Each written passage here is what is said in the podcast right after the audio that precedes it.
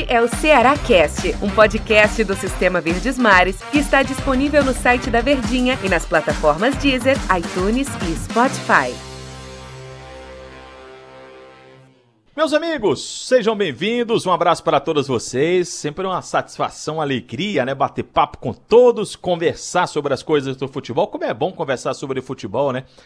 É, aliás, Tom Alexandrino, eu tô aqui com o Tom Alexandrino. Tudo bem, Tom Alexandrino? Tudo bem, né, Antero? Rapaz, eu tava, Tava apresentando ontem o Ceará Ah. Cash, eu e o professor. Estranho. Sem Antero, o quê? Denis. ah, rapaz. Por, se você soubesse a audiência que deu Eita. ontem esse Cearacast com vocês dois, vou nem espalhar que é para não perder aqui a minha posição. Ora. Mas eu tava falando aqui de futebol, só para devagar rapidinho, Tom. Podcast é bom porque a gente é um papo, né? Podcast é uma conversa, né? Um papo, uma conversa tal. E aí, Tom, eu tava aqui lembrando e, e falando, né, de que, poxa, nunca é, é demais falar sobre futebol, é bom falar sobre futebol. E já diz aquela música de paz, carnaval, futebol, não mata, não engorda e não faz mal. E seria sexta-feira de carnaval. novo. Na época Claudinha Babado Leite era novo. do babado novo, antes de É. virar Cláudia Leite. Tom, e é sexta-feira de carnaval, cara. Seria, né? Era, rapaz. Verdade, verdade. Aracati já Tava tava bombando. nisso. E se- a gente tivesse no tempo normal, certamente esse Cearacast não seria com a minha voz. Que é, eu estaria já no meio do mundo curtindo atrás de um trio elétrico, nem tanto, né? Mas curtindo o carnaval, mas.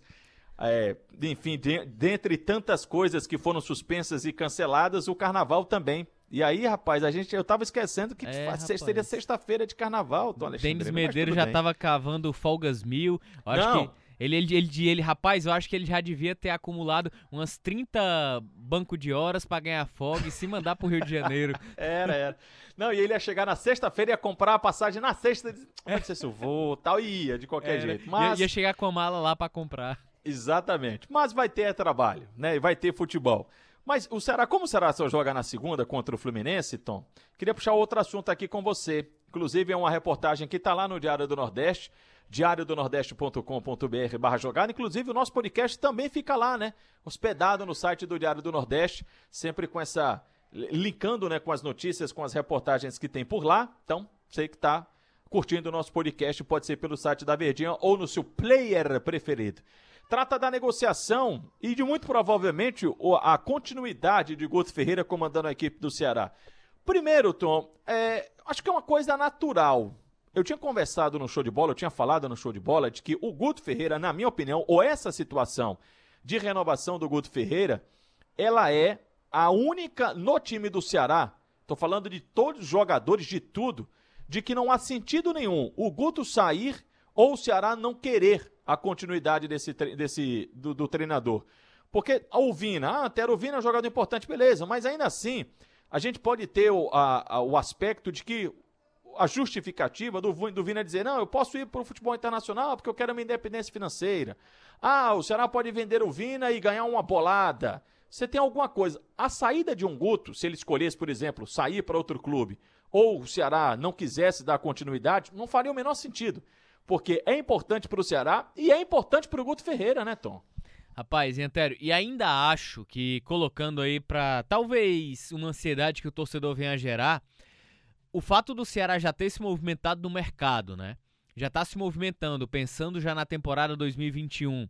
E aí, pelo fato também de ser muito curto o tempo entre o fim da temporada 2020 já do início de 2021, eu acredito que tá por detalhes. Eu acho que o Ceará anunciar a renovação do Guto Ferreira.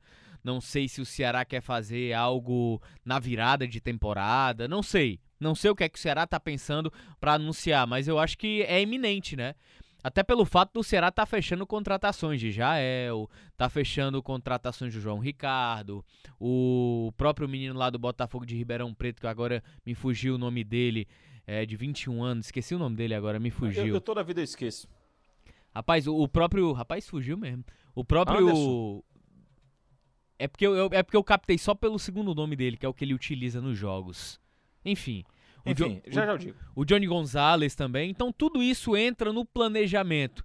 Então, na minha cabeça, pelo nível de profissionalismo que o Ceará alcançou do departamento de futebol, por qual razão o Ceará estaria contrata- é, contratando jogadores ativo no mercado se já não tivesse. Anderson Jordan. Isso, Jordan. Se já não tivesse um alinhamento com a comissão técnica. Porque a comissão ela trabalha diretamente com o elenco na formação de time, né?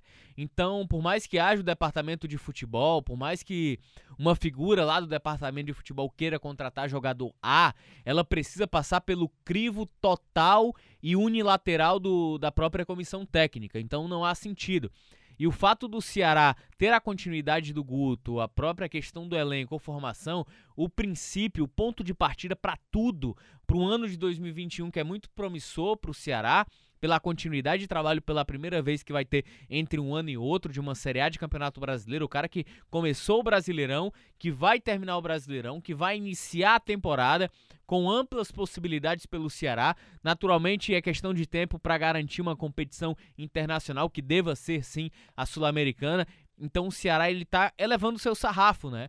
É, principalmente de mercado, formação de elenco, continuidade e tudo isso passa pela manutenção do Guto Ferreira e a comissão técnica.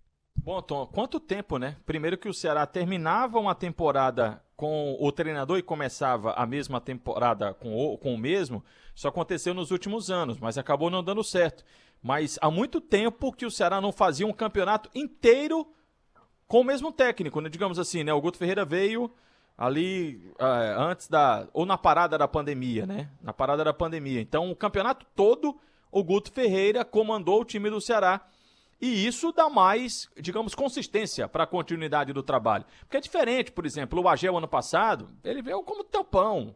O próprio Lisca, por ter feito, mesmo tendo feito um grande trabalho, foi reta final de campeonato, também foi para tapar buraco.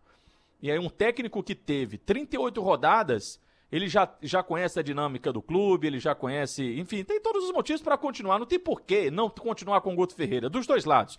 E para o Guto Ferreira, é, foi bom para a carreira dele porque ele tira um pouco daquele.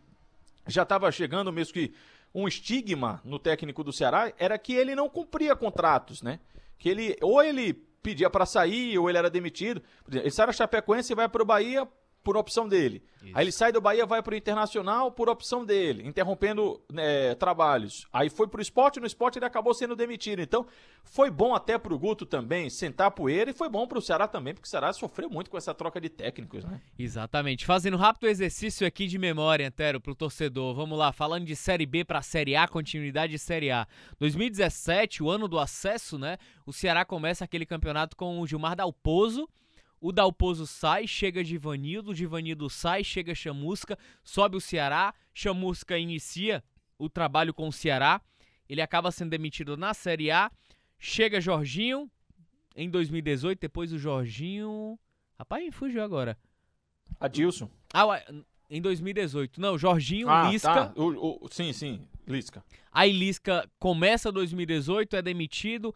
Anderson aí tem toda aquela situação de bom desempenho, falta de resultado, aí vem a confusão. Hein? Chega Adilson, depois Argel, Argel continua, Argel sai, volta Anderson, Anderson, Anderson sai e chega Guto Ferreira. Então, pela primeira vez, é, desde o ano do acesso, eu gosto de colocar assim lá em 2017, para os três anos de Série A de Campeonato Brasileiro, entrando no quarto ano, é a primeira vez de fato que o Guto Ferreira, aliás, que o Ceará tem um treinador que inicia o Campeonato Brasileiro e que vai termina o Campeonato Brasileiro, conquista, conquista bons resultados, títulos, bicampeonato de Copa do Nordeste de maneira invicta, vai iniciar o ano e aí o Ceará já tem um planejamento de continuidade, aquilo que a gente falava de identidade com o treinador, com o próprio clube. Então é tudo aquilo que a gente fala. Futebol, a teoria ela é muito linda, muito maravilhosa mas a teoria do Guto Ferreira de projeção do que a gente projeta para 2021 ela é bem promissora. A gente tá falando de negociações, né? O Tom até pontuou esses jogadores que o Ceará tá negociando, Jael, Johnny Gonzalez, eh, João Ricardo, Anderson Jordan e tudo mais,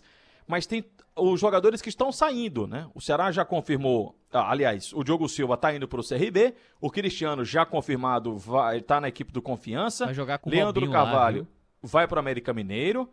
E aí as duas últimas informações dão conta de que Brock vai para o Cruzeiro e também o Eduardo pode ir para o Cruzeiro. Então, dois jogadores da defesa, o Eduardo Brock, o zagueiro, e o Eduardo, que hoje é o lateral substituto do Samuel Xavier, que está com o contrato terminando também, ao final do Campeonato Brasileiro. Reza a lenda de que ele tem um pré-contrato com a equipe do Fluminense, mas nada ainda divulgado oficialmente. É verdade. Então a situação que envolve a renovação, ela passa justamente por isso, né? É, há o que a gente sabe de bastidores de que o Ceará, não sei se caso confirme a situação do Eduardo, o Ceará precisa no mercado atrás de dois laterais direitos. E aí uhum. é uma situação delicada, é difícil você encontrar dois laterais, não apenas pela titularidade, mas um atleta que venha também para brigar e ser uma sombra ali pro, pro lateral eventual titular. Então, o Ceará deve se mexer no mercado, mas até essa situação se concretizar, né? Tem a questão dos garotos, os aspirantes, o que é que vai ser aproveitado. E é bom lembrar também que todo o trabalho do Guto Ferreira e tudo que ele conseguiu no Ceará também, ou as peças que ele colocou como essenciais da equipe, vieram justamente do lado onde não se esperava.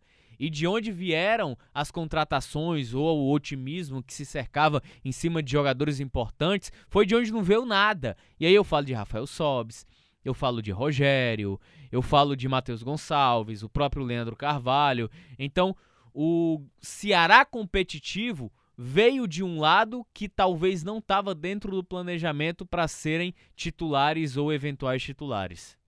Tom, valeu. O tempo passa muito rápido, né? Mas a Bom gente demais. tem muito, todo dia a gente tá por aqui, né? Então, no próximo episódio, inclusive, a gente já dá uma projetada sobre o jogo da segunda-feira de Ceará e Fluminense. Ó, o Vozão, tem que, tem, né? Se quiser algo mais, tem que, né? fazer valer, né? Já são três jogos, duas derrotas e um empate. Tom, muito obrigado, até a próxima. Valeu, Tom. Valeu, Antero, foi bom demais. Ontem foi quinta, né? Toda quinta a gente já sabe, né? Tem TBT do Lima Folia da Marta Medeiros. Ô, oh, rapaz, muito choro pro sinal, viu? Lamentações mil. E Ora. eu tô lamentando hoje a ausência do carnaval, só Eita. TBT. Valeu, Tô Alexandre. Valeu. Tchau. Este é o Ceará Cast, um podcast do Sistema Verdes Mares que está disponível no site da Verdinha e nas plataformas Deezer, iTunes e Spotify.